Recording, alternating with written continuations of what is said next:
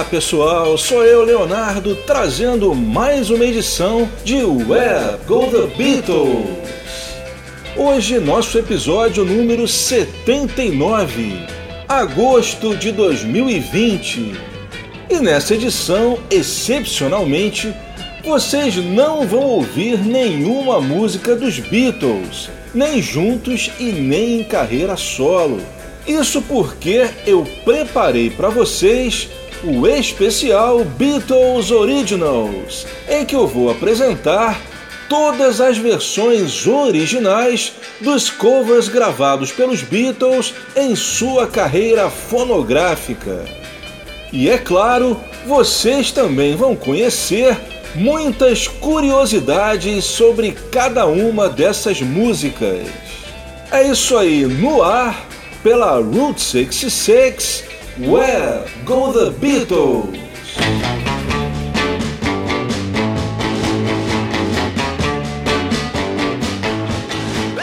Bem, pessoal, antes da gente começar, é muito importante eu explicar para vocês o critério que eu utilizei para definir versões originais dos covers dos Beatles.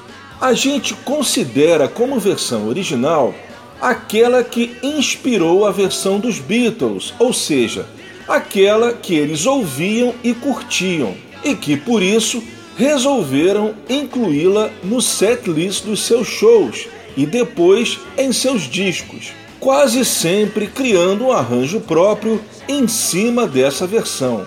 Resumindo, nem sempre a versão que inspirou os Beatles é a versão originalíssima, digamos assim, a primeiríssima a ser gravada.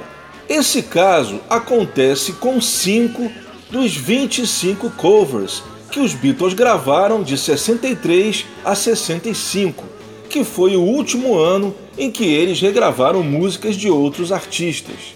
E a nossa primeira sequência começa com um desses casos, She Sweet, gravada pelos Beatles em 1961 nas sessões de Hamburgo, ainda com Pete Best, mas que só seria lançada três anos depois, em plena Beatlemania, quando a gravadora Polydor percebeu a mina de ouro que tinha nas mãos.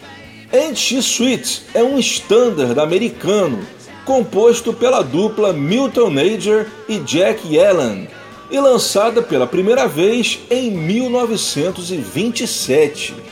Nesse mesmo ano, acredite se quiser, houve simplesmente 19 gravações de Anti Suites, sendo que a que mais se destacou foi a de Gene Austin.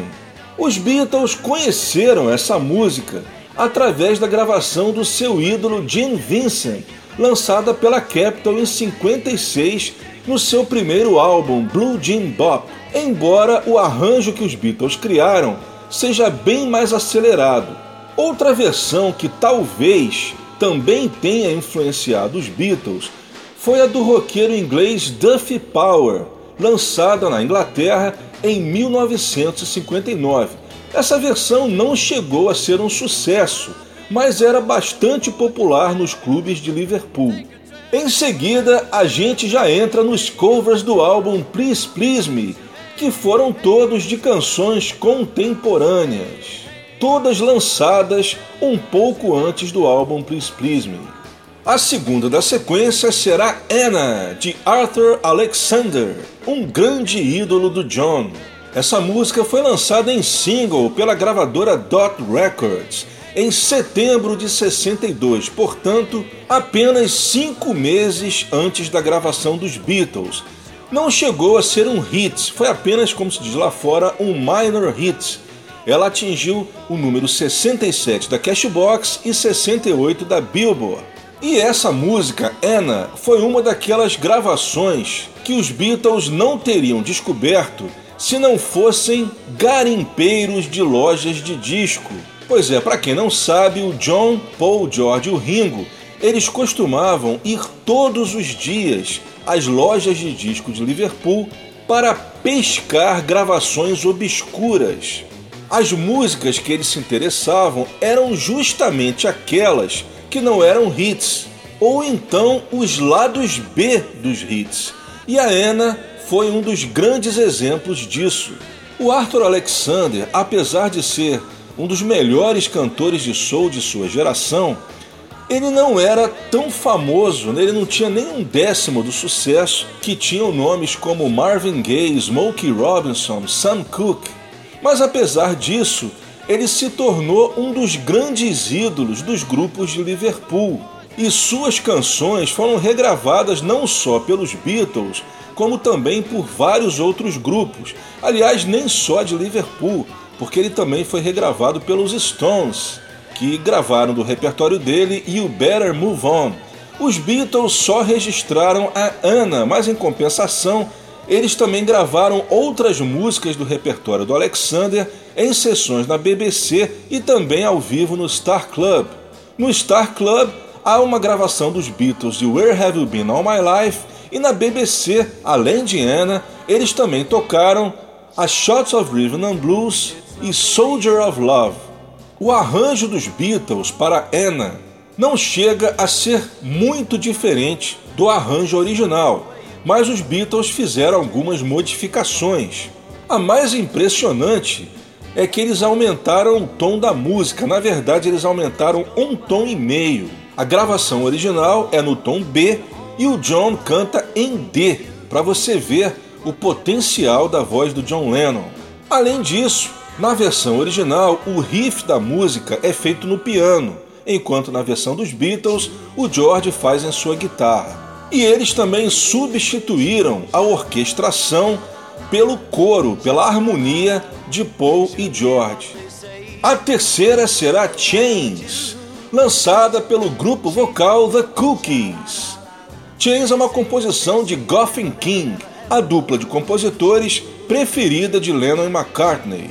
Chains foi lançada pelo pequeno selo Dimension em novembro de 62.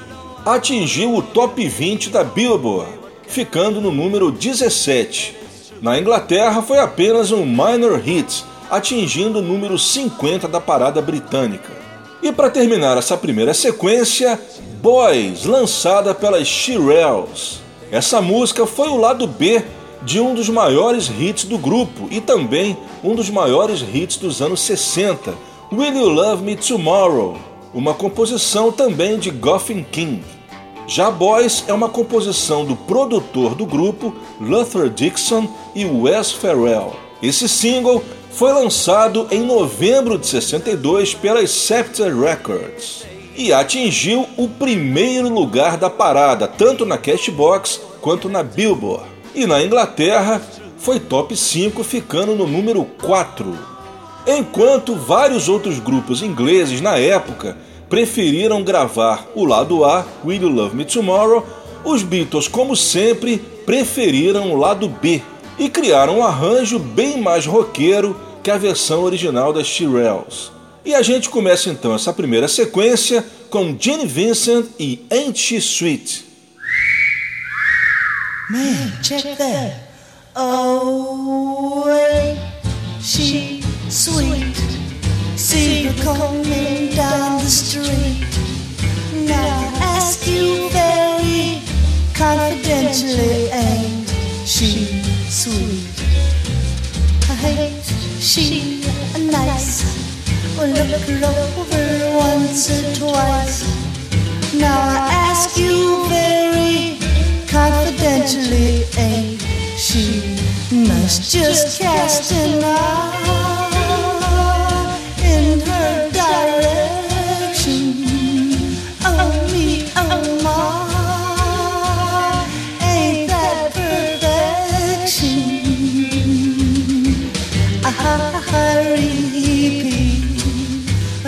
She's kind of me?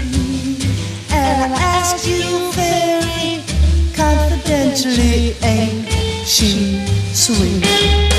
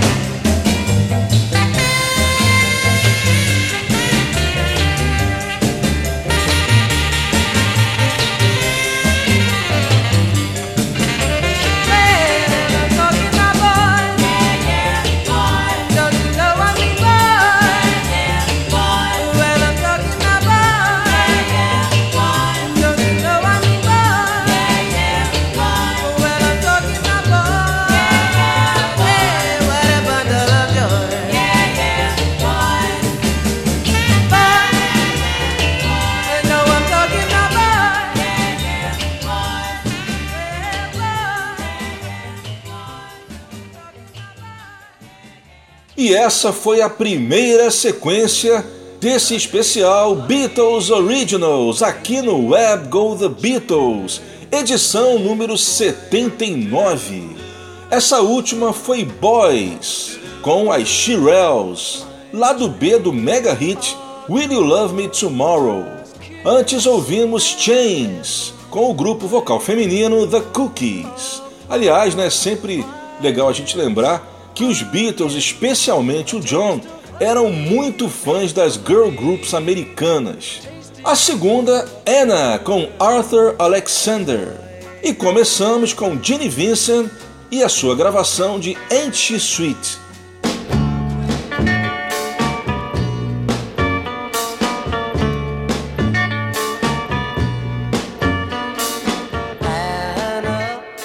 Você está ligado na Route 66 Soundtrack este é o programa Web Go The Beatles, com produção e apresentação de Leonardo Conde de Alencar. Nessa edição número 79, estamos apresentando o especial Beatles Originals, somente com as versões originais que inspiraram os covers dos Beatles. Essa sequência começa com Baby It's You a segunda canção da Shirelles gravada no álbum Please Please Me. Essa música foi lado A do single lançado em dezembro de 61 e que chegou ao top 10 da parada americana, ficando no oitavo lugar tanto da Billboard como da Cashbox. Baby It's You é uma composição do genial Burt Bacharach, com seu parceiro Hal David e também um tal de Williams, que na verdade era pseudônimo do Luther Dixon, produtor da Shirelles. Em seguida, A Taste of Honey, versão de Lenny Welch, lançado em single pela Cadence Records em setembro de 1962. A Taste of Honey é uma composição de Bob Scott e Rick Marlowe. Ela é original de uma peça da Broadway de 1960 e que depois se transformou em filme no ano seguinte, de mesmo nome, A Taste of Honey. A versão original é apenas instrumental e foi gravada pela orquestra do autor Bob Scott. A primeira versão a ter vocais foi gravada pelo cantor e também ator Billy D. Williams. Bem, quem conhece bastante cinema vai lembrar do Billy D. Williams na série Star Wars. Ele faz o personagem Lando Calrissian.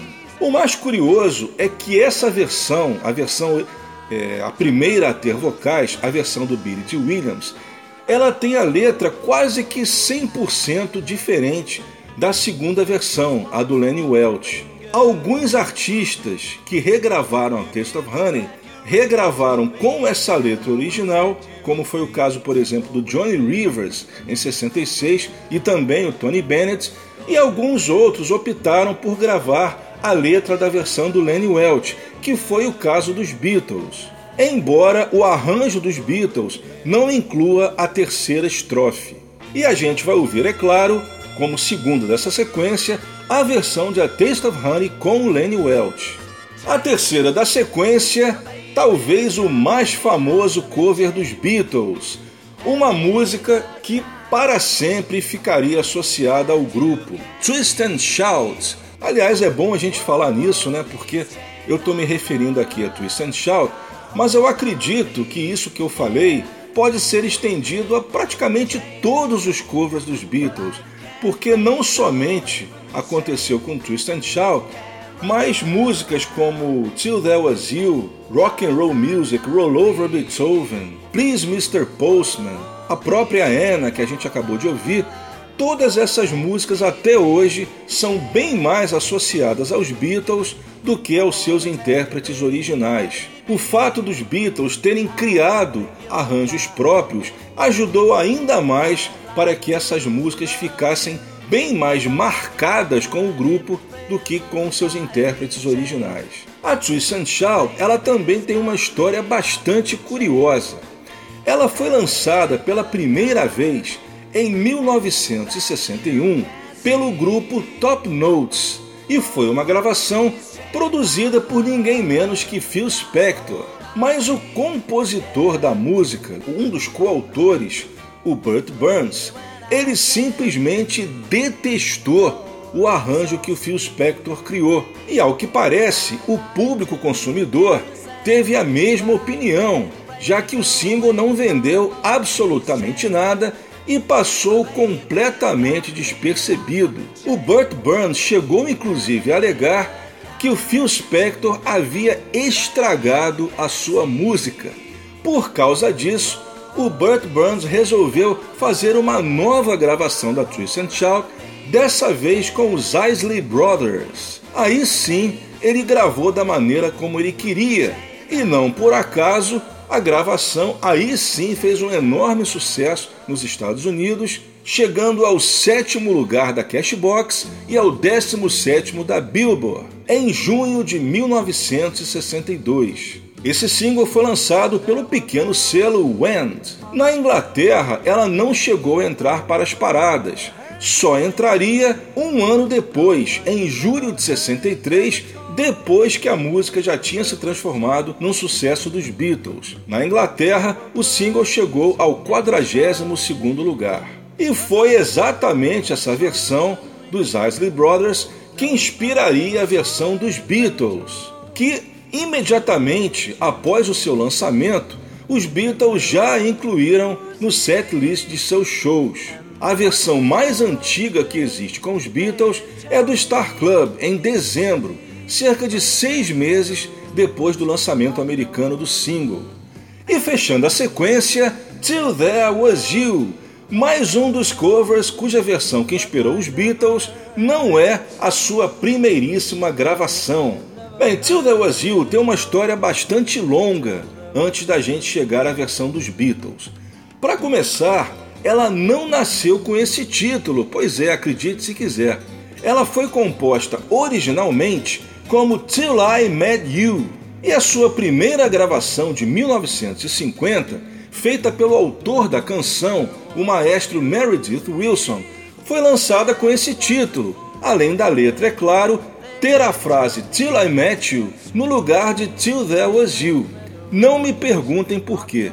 Na verdade, né, os dois títulos eles, eles têm o mesmo significado, porque Till I Met You significa até que eu te conheci e Till There Was You até que você apareceu. O título foi trocado para Till There Was You em 1957, quando a música foi regravada pela orquestra de Nelson Riddle, mas ainda sem sucesso.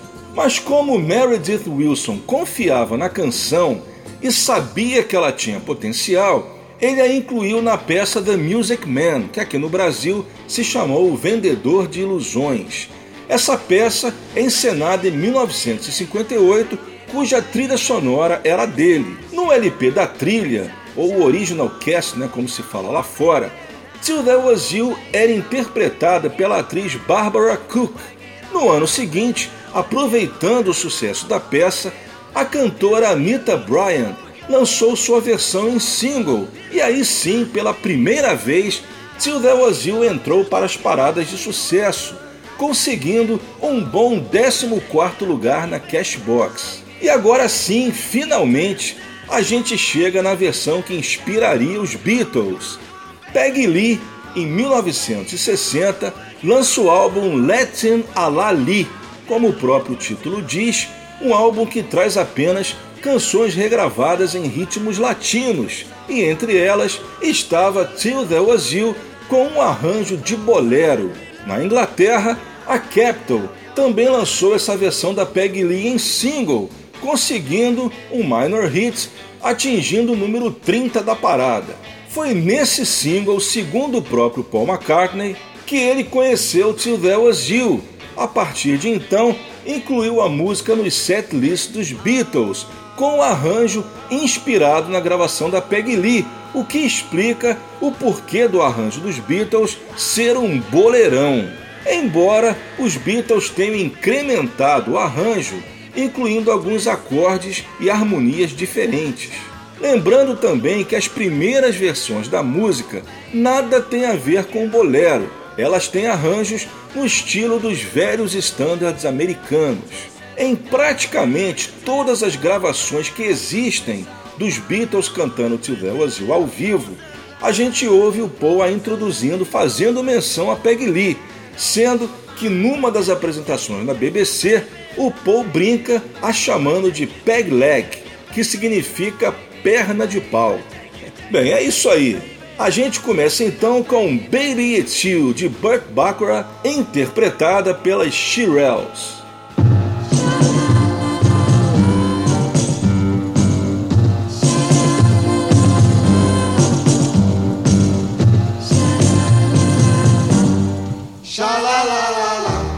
It's not the way you smile that touch my heart. It's not the way you kiss that tears me apart. Whoa, many, many nights roll by. I sit alone at home and cry over you. What can I do?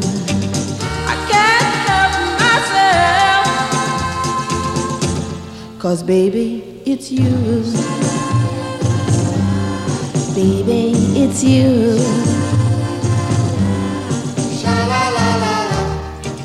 You should hear what they say about you. Cheat, cheat.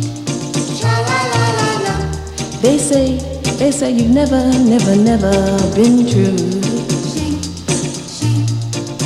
Well, doesn't matter what they say. I know I'm gonna when it's true? I don't want nobody, nobody. Cause baby, it's you. Baby, it's you.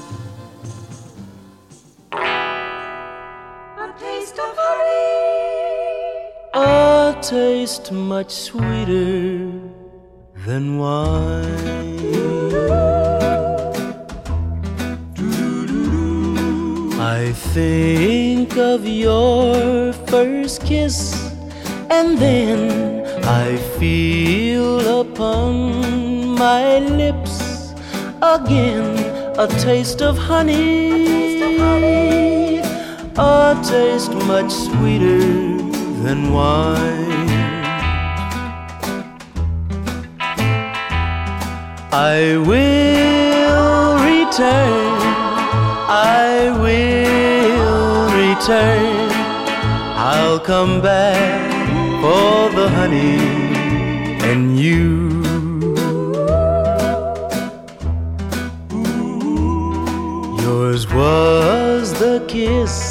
that awoke my heart. There lingers still, though we're far apart, a taste of honey, a taste much sweeter than wine.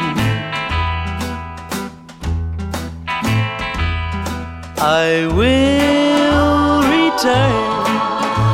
I will return. Come back for the honey and you.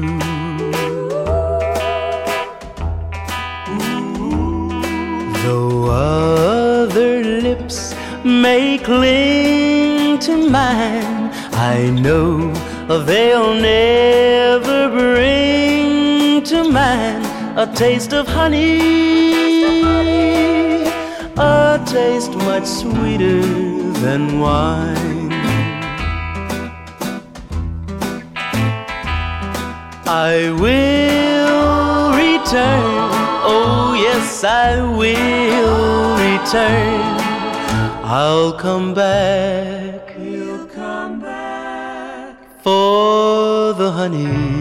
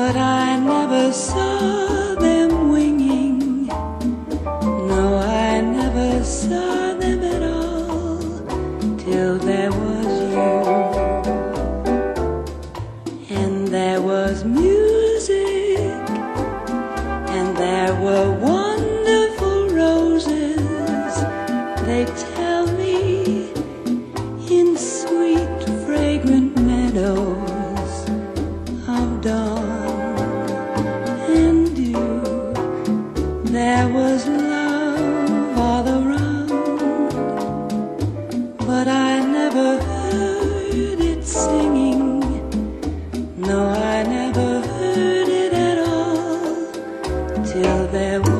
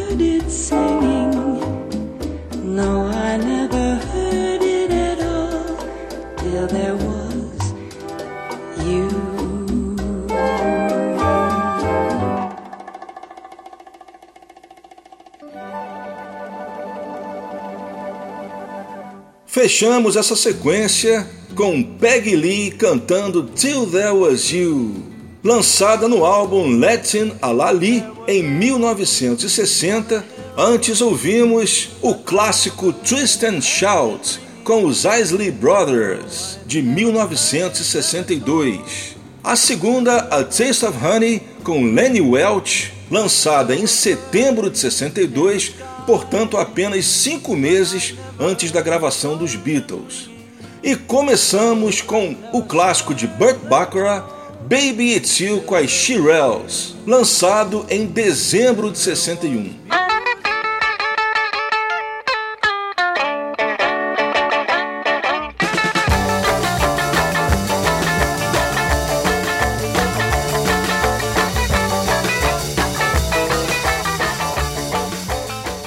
Continuando, o Web Go The Beatles especial Beatles Originals, apresentando todas as versões originais dos covers registrados pelos Beatles na EMI. Nessa sequência, a gente começa com Please Mr. Postman, que foi na verdade um cover atípico gravado pelos Beatles, porque, como eu bem lembrei a vocês no início do programa, os Beatles eles tinham predileção pelas músicas obscuras, os lados B, e não era sempre que eles gravavam super hits. Ainda mais no caso de Please Mr. Postman, o number one hit. Please Mr. Postman foi gravado pelas Marvelettes e lançado em single pela Tamla Motown em agosto de 1961, atingindo rapidamente o primeiro lugar na parada da Billboard e segundo lugar na Cashbox, tornando-se o primeiro disco da Motown a atingir o primeiro lugar da parada americana. Nesse primeiro lançamento e também na versão dos Beatles, Please Mr. Postman é creditada somente a Holland, o Brian Holland do trio Holland Dozier Holland. Mas depois a música foi motivo de disputa judicial, a autoria da música. E após vários anos de brigas judiciais, o crédito acabou mudado para Dobbins, Garrett, Gorman e Brian Bird, sendo que esse último nome, Brian Bird, é um pseudônimo da dupla Brian Holland, que já havia sido creditado originalmente, e Robert Bateman. É dessa forma que a música é creditada nas prensagens mais recentes. Em seguida, o clássico de Chuck Berry, Roll Over Beethoven, lançado pela gravadora Chess em maio de 1956 e que atingiu o top 30 da Billboard, chegando ao 29º lugar. Vamos ouvir, é claro, a versão original do autor Chuck Berry. A terceira da sequência, mais um super soul da Motown. You Really Got a Hold on Me com os Miracles. Também grandes ídolos dos Beatles, principalmente de George Harrison, que nunca negou ser um fã incondicional dos Miracles, principalmente né, do vocalista Smokey Robinson. Tanto é que o George chegou a gravar duas músicas como tributo ao Smokey Robinson, O Baby do álbum Extra Texture, e Pure Smoke, do álbum 33 and One Third. O single You Really Got a Hold on Me com os Miracles foi lançado em novembro de 62 e atingiu o número 6 na Cashbox e o oitavo na Billboard. Uma curiosidade, se bem que não muito importante, é que o título original na versão dos Miracles era You've Really Got a Hold on Me, mas os Beatles tiraram esse have, né? o you've, e a versão dos Beatles saiu apenas como You Really Got a Hold on Me. E para terminar a sequência, aquele que certamente é o cover mais obscuro gravado pelos Beatles, Devil in His Heart, com o grupo vocal feminino The Donneys. Eu digo obscuro porque esse grupo só lançou esse disco elas apareceram com esse single e depois sumiram completamente. não se teve mais notícias sobre as integrantes desse grupo. Devil in His Heart, depois transformado pelos Beatles em Devil in Her Heart, foi composta por Richard Drapkin e lançado pelo pequeno selo Brand Records em agosto de 62, tanto nos Estados Unidos quanto na Inglaterra. Mais um exemplo da garimpagem dos Beatles nas lojas de disco de Liverpool. Uma vez eu li um depoimento muito interessante do Paul sobre essas garimpagens que eles faziam nas lojas. O Paul ele comenta que o legal para eles, né, a vantagem que eles tinham fazendo isso, é que ao apresentarem shows, músicas que ninguém conhecia, fazia com que essas músicas parecessem coisas novas, parecessem composições deles, já que ninguém conhecia. Então isso acabou sendo uma maneira de diferenciar os Beatles dos outros grupos, que cuja maioria só tocava as mesmas de sempre, né? É, todo mundo apresentava Long Tall Sally, Kansas City, What I Say, então todo mundo tocava. Segundo Paul, eles começaram né, a procurar essas músicas que ninguém conhecia, justamente para se diferenciar dos outros grupos de Liverpool. E com certeza o tempo provou que deu muito certo. E a gente começa então com Please Mr. Postman com as Marvelettes, e eu vou tocar numa rara versão estéreo.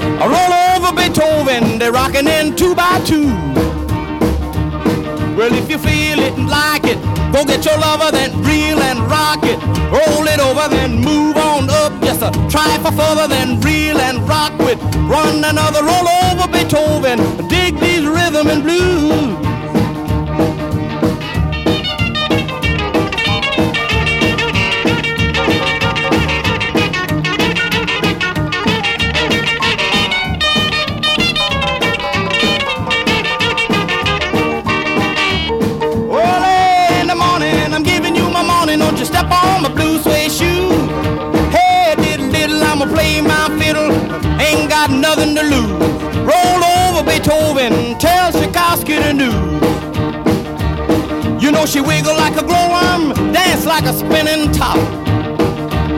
She got a crazy partner, you ought to see him reel and rock. Long as she got a dime, the music won't never stop. Roll over Beethoven, I roll over Beethoven, roll over Beethoven.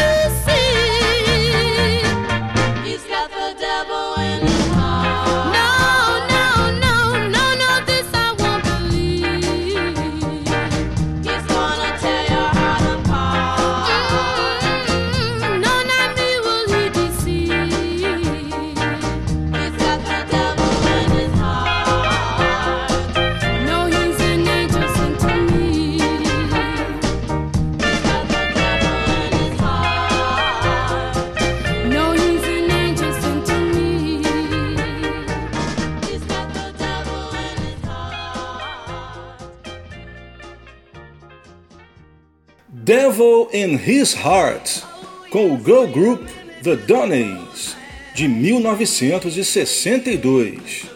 Antes, outra de 62, You've Really Got a Hold on Me, com os Miracles, com vocais de Smokey Robinson.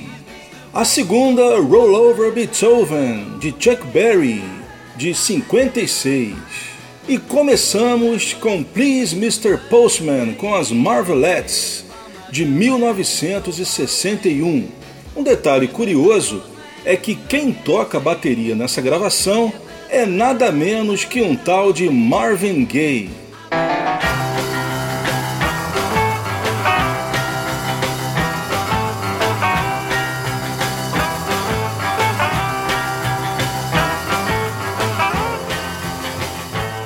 Nessa quarta sequência, a gente começa com o super clássico que fecha o álbum With the Beatles, Money.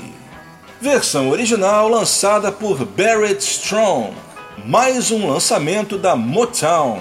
Composição de Barry Gordy, o grande chefão da gravadora, com Jenny Bradford. Esse single foi lançado em agosto de 1959 e atingiu o 14º lugar na Cashbox e 23º na Billboard. E também, logo de cara, se transformou num clássico instantâneo de praticamente todos os grupos de Liverpool. Em seguida, a não menos famosa Long Tall Sally, com Little Richard, o grande ídolo de Paul McCartney. Composição do próprio Little Richard, como Richard Penniman, Enotrius Johnson e Bumps Blackwell. Uma curiosidade sobre esse crédito é que Enotrius Johnson ele nada tem a ver, na verdade, com essa música. O Enotrius Johnson era pai adotivo do Little Richard e creditá-lo como coautor da música foi, na verdade, um presente que o Little Richard deu para o pai, ou seja, somente para que ele também ganhasse com os royalties da música. Lançado pela gravadora Specialty em março de 1956 e se tornou um dos grandes hits não só do Little Richard, como um dos grandes hits da era do rock and roll, atingindo o top 10 da parada, chegando ao sexto lugar da Billboard e oitavo na Cashbox. E ainda foi melhor ainda na terra natal dos Beatles, atingindo o terceiro lugar da parada inglesa. Na Inglaterra, o single foi lançado um ano depois, em março de 57. A terceira da sequência, vamos ouvir a primeira de Larry Williams, que terá ainda mais duas canções regravadas pelos Beatles. Vamos ouvir Slow Down. Larry Williams era companheiro do Little Richard na gravadora Specialty.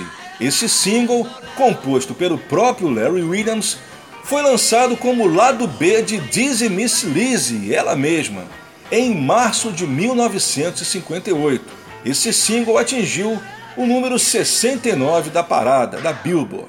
Para terminar a sequência, a primeira de também outro compositor que tem três músicas gravadas pelos Beatles, Carl Perkins. Se Little Richard era o grande ídolo de Paul McCartney, Carl Perkins foi o grande ídolo de George Harrison. Matchbox foi lançada pelo autor pela Sun Records em março de 1957 como lado B de Your True Love, que atingiu o número 67 da parada americana da Billboard. Matchbox era uma canção que, na verdade, o Carl Perkins adaptou de um antigo blues chamado Matchbox Blues de Blind Lemon Jefferson de 1927. Era muito comum né, na era do rock and roll e também nos anos 60 artistas adaptarem blues antigos. O Led Zeppelin, por exemplo, fazia muito isso. Essa sequência ficou somente com músicas do auge da era do rock and roll, né? Por exemplo, as primeiras sequências, como eu falei para vocês, as músicas do Please Me eram todas de canções contemporâneas, músicas lançadas em 61, 62, um pouco antes do lançamento do Please Me. Mas a partir assim do Beatles for Sale, a gente nota que os Beatles já começaram a se apegar mais aos grandes clássicos dos anos 50, começaram a voltar atrás no tempo. Essa sequência, por exemplo, a gente tem quatro clássicos da era de ouro do rock and roll, com Barry Strong, Little Richard, Larry Williams e Carl Perkins. E a gente começa com Money na versão original de Barrett Strong.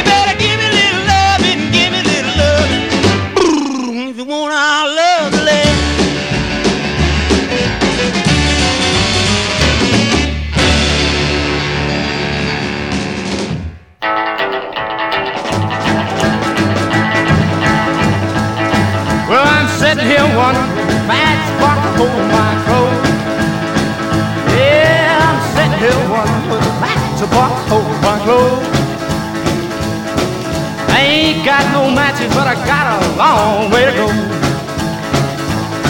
I'm an old poor boy, long way from home. I'm an old poor boy, long way from home. Guess I'll never be happy. Everything I do is wrong.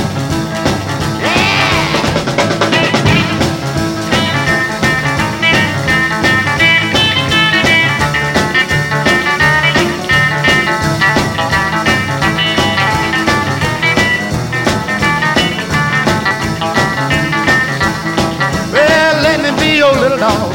Tell your big dog come. Let me be your little dog. Tell your big dog come. When the big dog gets here, show him what this little puppy done. Well, I'm sitting here matchbox, hold my clothes. Yeah, sitting here with a matchbox, hold my clothes. I ain't got no matches, got a long way to go. Let her go, boy, go, go.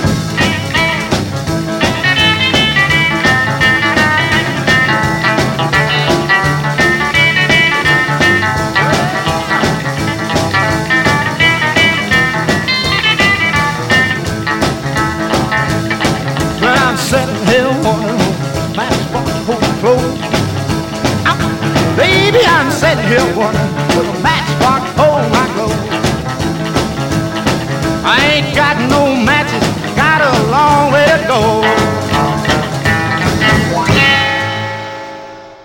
Matchbox com Carl Perkins, lançada em 1957.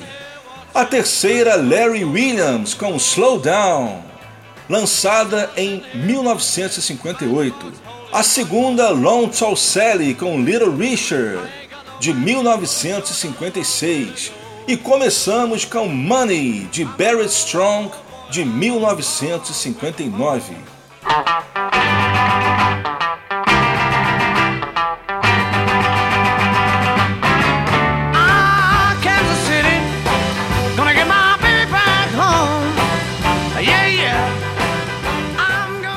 Partindo para a quinta sequência do Web Go The Beatles especial Beatles Originals. A gente começa essa sequência com o grande clássico Rock and Roll Music de Chuck Berry, lançado pela Chess Records em single em setembro de 1957. Foi um dos maiores hits do Chuck Berry, atingindo o oitavo lugar do Hot 100 da Billboard e o 14º lugar na Cashbox. A segunda, Mr. Moonlight, original de Dr. Feelgood and the Interns, na verdade um pseudônimo do pianista Willie Lee Perryman, que inclusive, bem antes disso, nos anos 40, 50, já havia gravado com outro pseudônimo de Piano Red.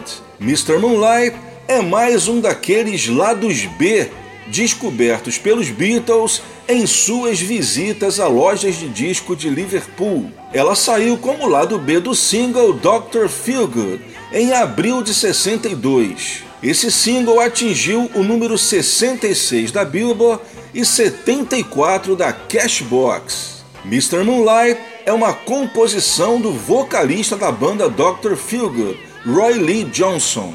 Uma curiosidade é que a primeira gravação dos Beatles tocando Mr. Moonlight é a que saiu no álbum ao vivo no Star Club, que foi gravado em dezembro de 62. E o interessante é que a versão que os Beatles tocam no, no Star Club é uma versão bem mais rápida. Eles criaram um novo arranjo, só que na hora que eles foram registrar em disco, eles optaram por um arranjo bem mais parecido com o original do Dr. Feelgood, que é um estilo mais chegado ao bolero. Um pouco antes do Beatles for Sale, os Hollies, também contratados da Parlophone, também lançaram a sua versão de Mr. Moonlight, e por coincidência, num arranjo bem parecido com o que os Beatles faziam no Star Club. É uma pena que os Beatles também não tenham feito nesse arranjo mais roqueiro. A terceira da sequência será Kansas City, na versão do Little Richard, composição de Libra Stoller, que é considerada a mais importante dupla de compositores da era de ouro do rock and roll americano e responsável por dezenas de clássicos. Bem, só os gravados pelo Elvis, a gente tem Hound Dog, Love Me, J-House Rock, Treat Me Nice, Trouble, Loving You, Little Egypt, isso só para citar algumas. Além dessas gravadas pelo Elvis, também são deles, por exemplo, Stand By Me, Some Other Guy, Ruby Baby, que foi gravada primeiramente pelos Drifters, depois pelo Dion, mas que os fãs dos Beatles conhecem mais na versão do Tony Sheridan e dezenas de outras músicas. Bem, de Kansas City nós vamos ouvir a versão do Little Richard, lançada em 1958 no seu terceiro álbum, The Fabulous Little Richard, e no ano seguinte em single. Kansas City tem uma história bem longa e também um pouco confusa, mas que vale muito a pena a gente contar. Ela foi lançada originalmente em 1952, portanto, antes do estouro do rock and roll nos Estados Unidos, pelo cantor de rhythm and blues Little Willie Littlefield. Apesar da canção ter sido registrada como Kansas City, a gravadora resolveu mudar o seu título para Kansas City Lovin', embora no selo do single o título aparecesse abreviado para KC Lovin'. Por quê? Também não sei. Nesse primeiro lançamento, a música não fez sucesso nenhum. Passou completamente despercebida pelo público. Ela só viria a ser um hit e um mega hit, diga-se de passagem, primeiro lugar na parada sete anos depois, em 1959, aí sim, em pleno auge do rock and roll, quando foi regravada pelo Wilbert Harrison, num arranjo muito parecido com o original de 52. Mas bem antes disso, em 55, o Little Richard, então contratado da Specialty Records, registrou sua versão de Kansas City. Aliás, a gente nem pode dizer versão, porque na verdade ele praticamente criou uma nova música baseada em Kansas City. Ele aproveitou a melodia, mas mudou completamente a letra e ainda adicionou uma segunda parte que não existia na versão original, que é justamente a parte do refrão Hey Hey Hey Hey. Só que a gravadora, não se sabe por que, resolveu não lançar a gravação. O Little Richard então não quis jogar fora o trabalho que ele havia feito e resolveu então gravar a sessão que ele havia composto, ou seja, o refrão Hey Hey Hey Hey como uma música à parte, a desmembrando de Kansas City. Só que, mais uma vez, a Specialty engavetou. Bem, aí a gente já começa a pensar que a gravadora já devia estar de implicância, né? Bem, no ano seguinte, em 1957, o Little Richard sai da Specialty Records, que foi quando ele resolveu passar a gravar somente gospel. A gravadora, então, querendo diminuir o prejuízo pela saída do seu principal artista, começou a desencavar antigas gravações que estavam arquivadas. E uma das primeiras a serem lançadas foi Hey Hey Hey Hey, que saiu em 58 como lado B do clássico Good Golly Miss Molly. E no fim de 58, finalmente sai a sua versão de Kansas City, primeiro no álbum The Fabulous Little Richard e depois também em single. Esse single fez apenas um relativo sucesso nos Estados Unidos, ficando nas últimas posições do Hot 100 da Billboard estacionando no número 95. Mas em compensação, se tornou um grande hit do outro lado do Atlântico, conseguindo um excelente top 30 na parada inglesa, chegando ao número 26. E foi esse single que tocou a exaustão nas vitrolas dos Beatles e também de vários outros músicos de Liverpool. Bem, depois da sequência, eu prometo contar mais uma curiosidade sobre Kansas City. E para terminar essa quinta sequência é a vez de Buddy Holly com Words of Love, composição do próprio Buddy Holly, lançada em compacto em junho de 57. O interessante é que essa versão do próprio autor, ela nem sequer entrou para as paradas, mas um mês antes do lançamento da versão do Buddy Holly, ela já havia saído numa versão com os Diamonds, um grupo vocal canadense, do sucesso Little Darling. Essa versão aí sim fez bastante sucesso nos Estados Unidos, atingindo o número 13 da parada da Billboard. Mas evidentemente é a versão do Buddy Holly que inspirou o cover dos Beatles, seus grandes fãs. É isso aí, a gente começa essa sequência com Chuck Berry e Rock and Roll Music. Just let me hear some of that rock and roll music. Any old way you choose it. It's got a backbeat, you can't lose it. Any old time you use it. It's gotta be rock and roll music. If you wanna dance with me. If you have no kick against modern jazz. Unless they try to play it too darn fast. And change the beauty of the melody until it sounds just like a symphony. That's why I go for that rock and roll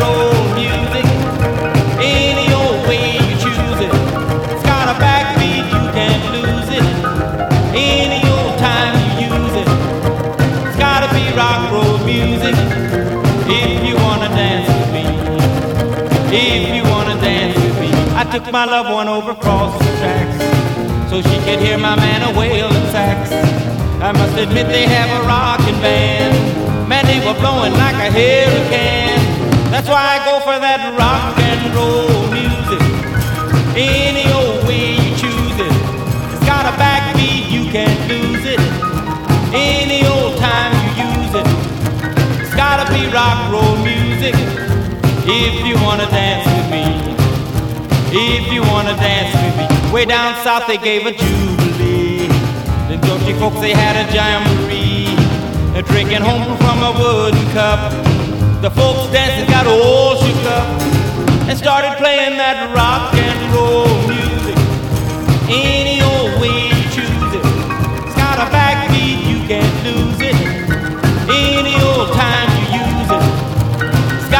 rock roll music. If you wanna dance with me. If you wanna dance with me. Don't care to hear 'em play a tango. I'm in the mood to dig a mambo. It's way too early for the Congo. So keep a rocking that piano. So I can hear some of that rock and roll music.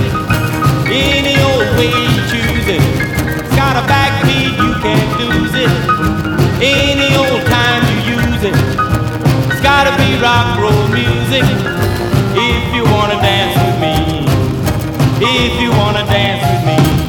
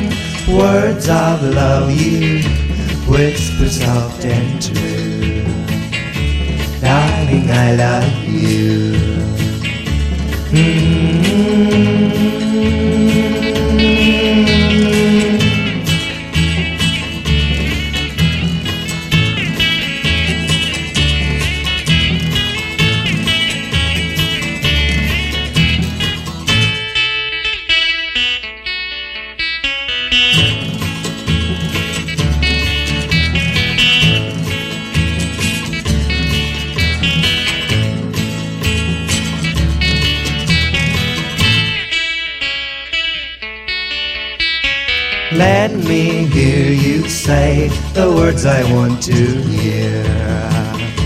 Darling, when you're near. Mm. Words of love you whisper soft and true.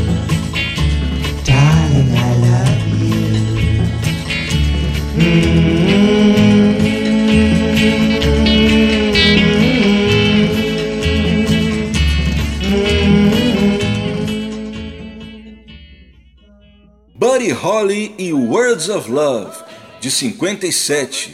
Antes, Little Richard com sua versão de Kansas City, de 1958, mas gravada três anos antes. A segunda, Mr. Moonlight com Dr. Feelgood and the Interns, lançada em 62.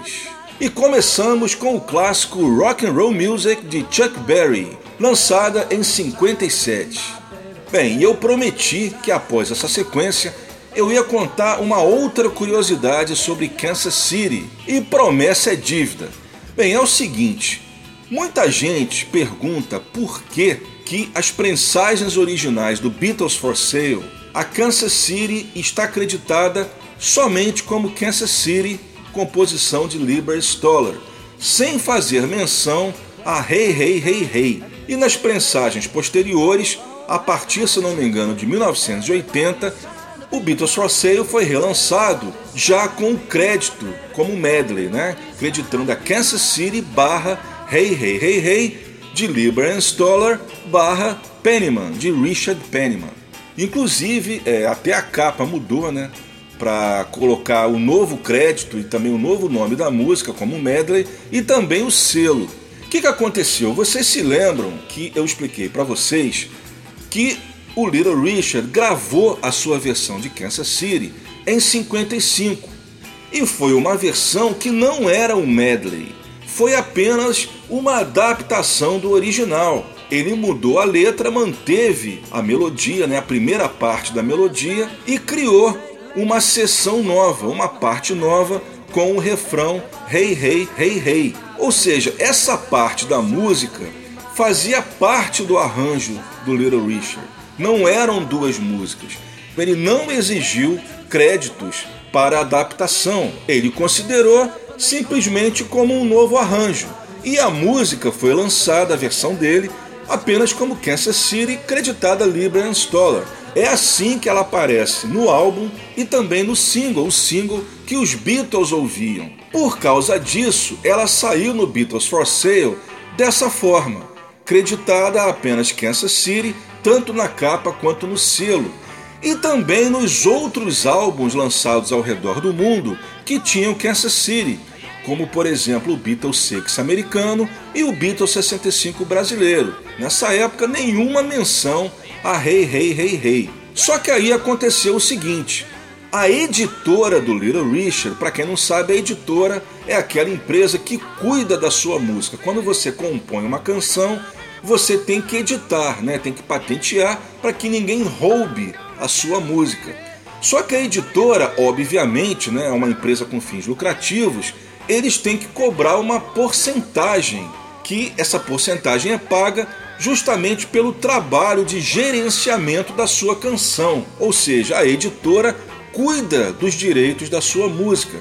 E foi exatamente o que a editora fez. A editora constatou que quando foi feito o registro da Kansas City do Little Richard, esse registro foi feito depois do registro da Hey Hey Hey Hey. Né? Vocês lembram que eu comentei que ela foi gravada depois, mas ela saiu antes. Isso significa que ela também foi registrada antes. Então, o que, que a editora argumentou? Bem, olha só, essa versão de Kansas City do Little Richard, na verdade, ela é composta de duas músicas que já têm registro: a Kansas City de 52 e a Hey Hey Hey Hey, composição do Richard, que foi lançada a primeira vez em 58. Por causa disso é que a editora conseguiu né, provar na justiça que se tratava então de um medley, já que usava duas músicas já registradas. E ganharam a causa, é claro, estava tudo escrito, né? A partir de então é que foi reconhecida a versão do Little Richard como medley, e os discos então tiveram que ser corrigidos para o novo crédito. Então, capa e selo das prensagens posteriores do Beatles Sale tiveram que mudar. É claro que isso aí sempre deu muita confusão. Em alguns países isso demorou mais para acontecer. Por exemplo, aqui no Brasil, a edição de 88, já na, na fase remaster, o primeiro remaster dos Beatles, o LP, a música está acreditada somente a Kansas City, tanto no, na capa quanto no selo. Mas no CD, que saiu na mesma época, já está como Kansas City barra Hey Hey Hey Hey como medley. Tá aí a resposta para uma dúvida que eu sei que muita gente tem até hoje.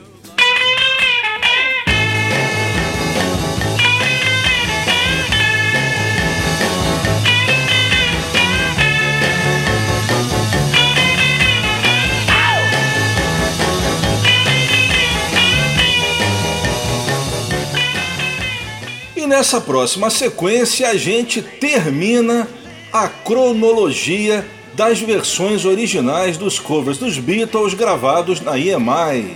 A gente começa com Honey Don't, de Cole Perkins, composição do próprio.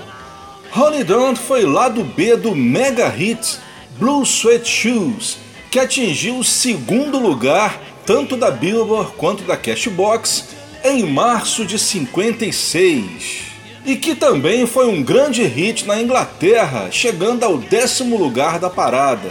A Honey Don't ela tem uma característica bastante interessante, que ela é a única música, preste atenção, a única música que a gente tem gravações com os quatro Beatles cantando. O Ringo, a versão mais conhecida, obviamente, presente no álbum Beatles for Sale e também em diversos álbuns ao vivo com a All Star Band.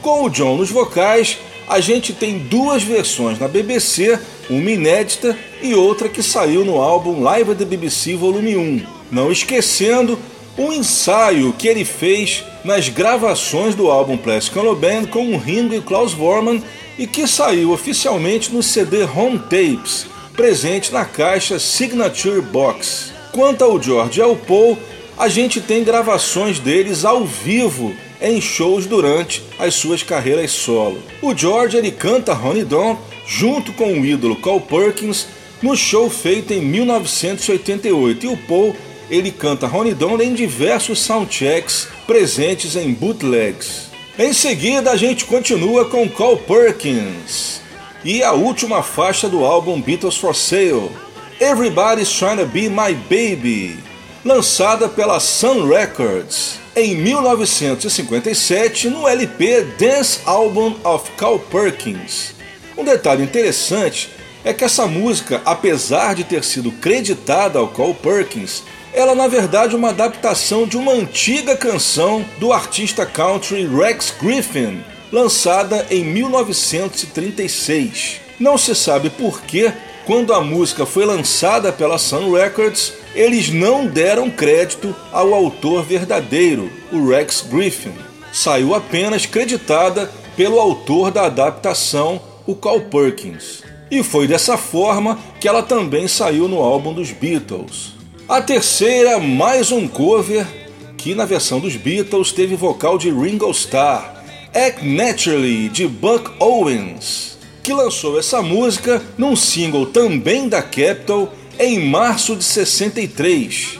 Não chegou a aparecer no Hot 100, mas em compensação foi primeiro lugar na parada country da Billboard.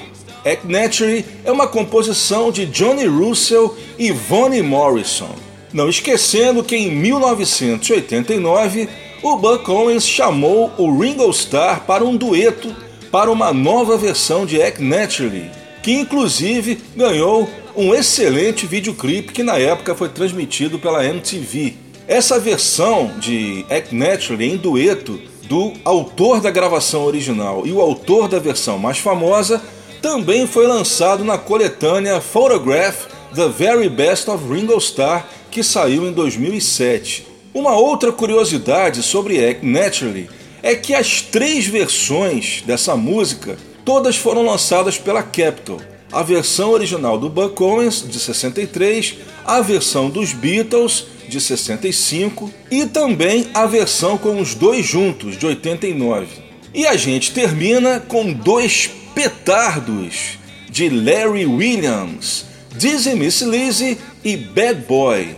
Dizzy Miss Lizzy foi lançada pela Specialty Records em abril de 58 e atingiu o número 69 da Billboard. Bad Boy, também um lançamento da Specialty, em janeiro de 1959, ambas composições do próprio Larry Williams. Bad Boy não chegou a entrar nas paradas e foi, como eu falei para vocês, mais uma daquelas músicas descoberta nas garimpagens dos Beatles nas lojas de disco em Liverpool. Essa música foi o último cover lançado pelos Beatles na Inglaterra em 66 no álbum A Collection of Beatles Goldies. Embora nos Estados Unidos ela tenha saído bem antes, em junho de 65, no álbum Beatles 6. É isso aí, e a gente começa com Honey Don't com Carl Perkins.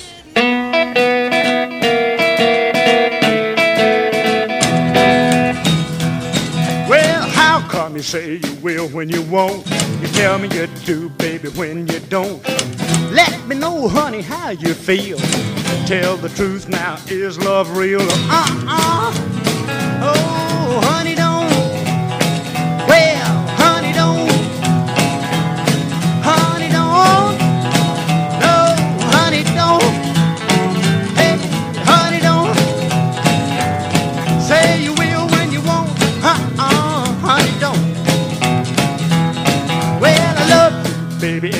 ought to know. I like the way that you wear your clothes. Everything about you is so doggone sweet. You got that sand all over your feet, so uh-uh. Hey, honey,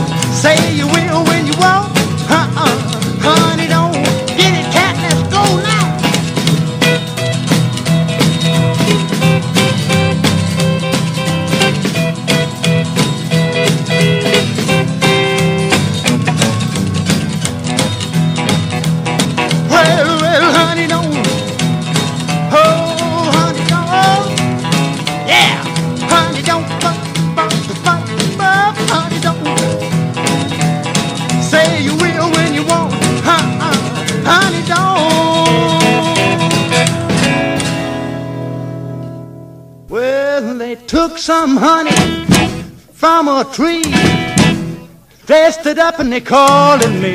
Everybody's trying to be my baby. Everybody's trying to be my baby. Everybody's trying to be my baby now. I woke up last night, half past four. Fifteen women knocking at my door. Everybody's trying to be my baby. Everybody's trying to be my baby. Everybody's trying to be my baby now.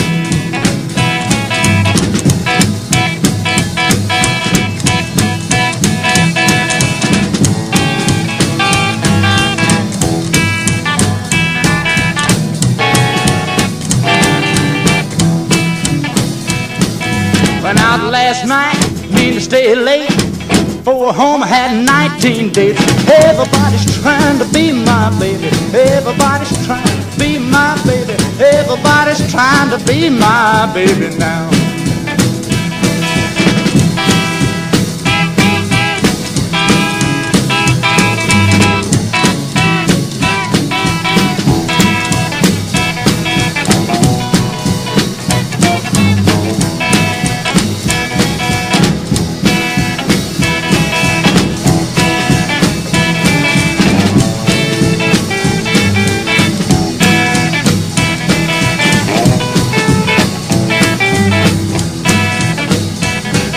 Up last night, half past four.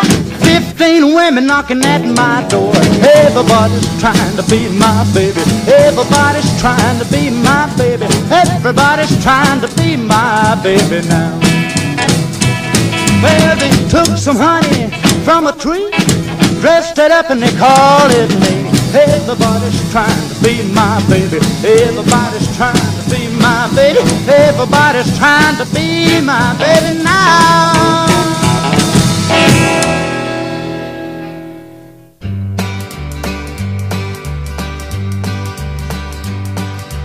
They're gonna put me in the movies.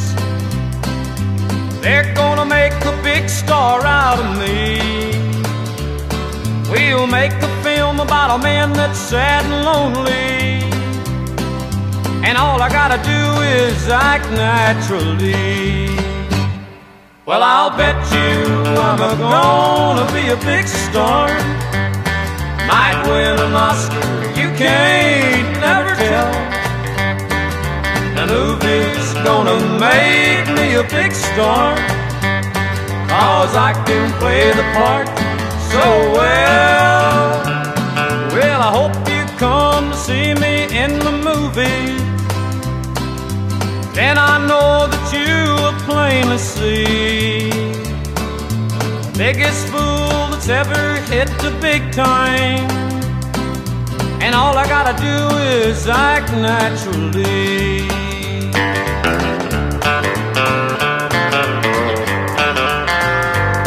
We'll make the scene about a man that's sad and lonely and begging down upon his bended knee. I'll play the part, but I won't need rehearsing. All I'll have to do is act naturally. Well, I'll bet you I'm a gonna be a big star. Might win an Oscar, you can't never tell. The movie's gonna make me a big star. Cause I can play the part so well. Well, I hope you come see me in the movie. But then I know that you will plainly see the biggest fool that's ever hit the big time. And all I gotta do is act naturally.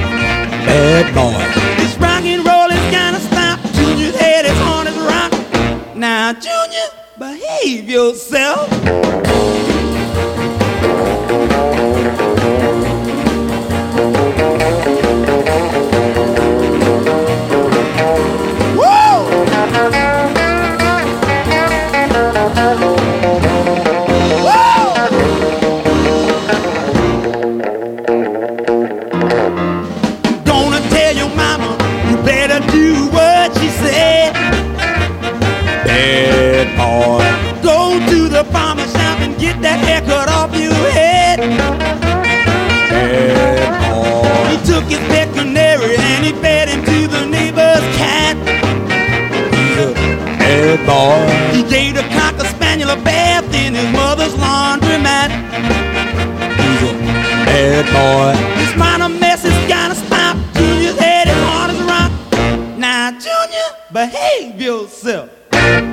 A gente termina a nossa cronologia das versões originais dos covers dos Beatles.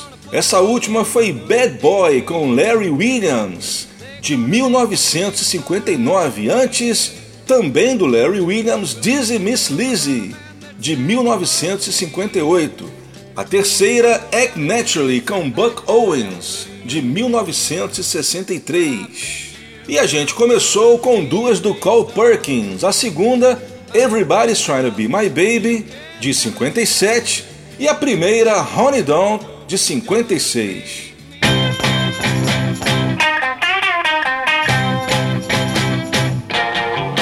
A bad little kid moved into my neighborhood. E aí, tava pensando que já ia ouvir Annual Bird Can Sing? Calma, que ainda não é hora do nosso tema de fechamento, porque eu vou aproveitar que ainda temos um pouco mais de tempo e vou tocar duas bonus tracks para vocês. Dois covers que os Beatles gravaram na EMI, mas que só seriam lançados mais de 30 anos depois, no Anthology 1 em 1995. Bessame Mutual e Leave My Kitten Alone. Bessame Mutual foi registrada pelos Beatles, ainda com o Pete Best, na sua primeira sessão de gravação na EMI, lá em Abbey Road, no dia 6 de junho de 62. Segundo Paul McCartney, os Beatles conheceram Bessame Mutual na versão dos Coasters de 1960, que fez apenas um relativo sucesso, atingindo o número 80 da Billboard e 53 da Cashbox. Os Coasters, um dos mais importantes grupos vocais dos anos 50, tinham como característica principal as músicas em tom de comédia, os famosos novelties, como, por exemplo, Poison Ivy, regravada pelos Stones, entre outros, Yakety Yak, Young Blood, gravada pelos Beatles na BBC, e Searching, também gravada pelos Beatles na Decca. E com o seu arranjo de Bessame Mutual não foi diferente, como vocês vão perceber. O curioso é que os Beatles realmente podem ter conhecido essa música ouvindo a versão dos Coasters, já que foi essa versão que tocava na época do rock and roll. Mas o fato é que os Beatles criaram um arranjo bem próprio, inclusive com riffs e algumas sequências de acordes criados por eles. Bessame Mutual foi escrita em 1940 pela compositora mexicana Consuelo Velasquez. E a sua primeira gravação foi feita no ano seguinte por Emílio Tuero. Já a sua primeira gravação em inglês, com letra adaptada por Sunny Skylar, foi feita pelo cantor e ator Pedro Infante em 1951 para o filme mexicano A Toda Máquina. Depois disso, a canção ganharia o mundo e é hoje considerada a canção latina mais regravada de todos os tempos.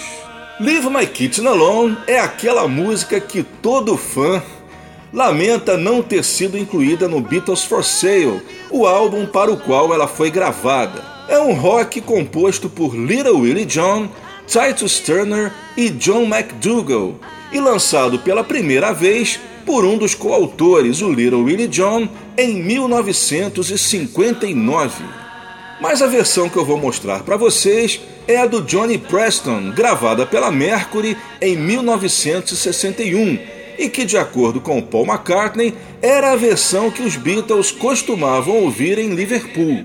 Uma curiosidade é que essa música tem duas estrofes, mas o John, na versão dos Beatles, em vez de cantar as duas estrofes, ele canta a primeira duas vezes. A gente fica sem saber se isso foi de propósito, ou seja, de repente eles não gostavam da segunda estrofe e não quiseram incluí-la.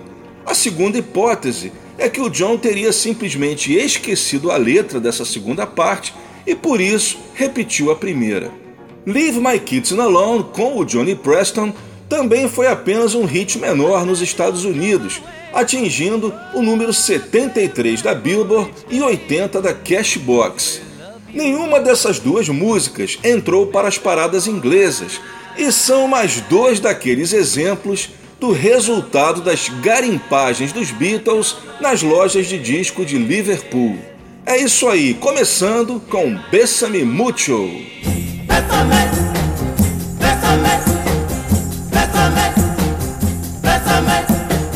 Bésame, bésame mucho. Each time I cling to your kiss, I hear music divine. Bésame, bésame mucho. Uh, hold me, my darling, and say that you'll always be mine. Mm, dearest one, if you should leave me, each little dream would take wings and my life would be through. Bésame, bésame, bésame mucho. Love me forever and make all my dreams come true.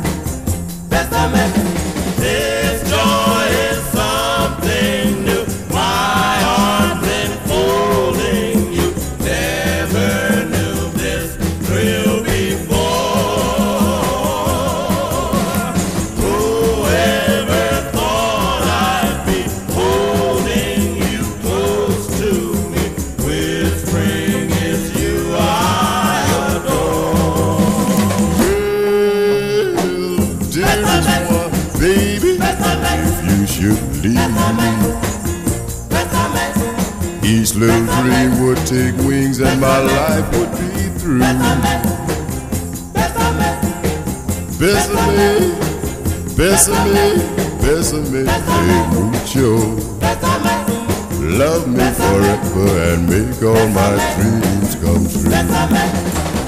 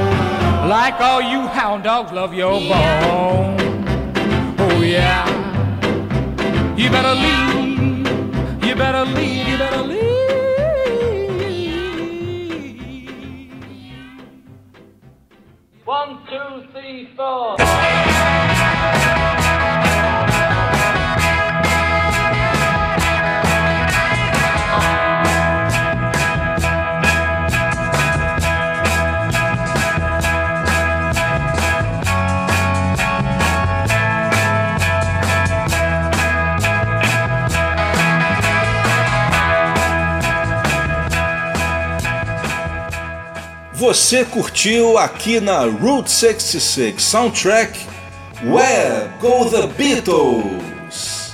Episódio número 79, agosto de 2020.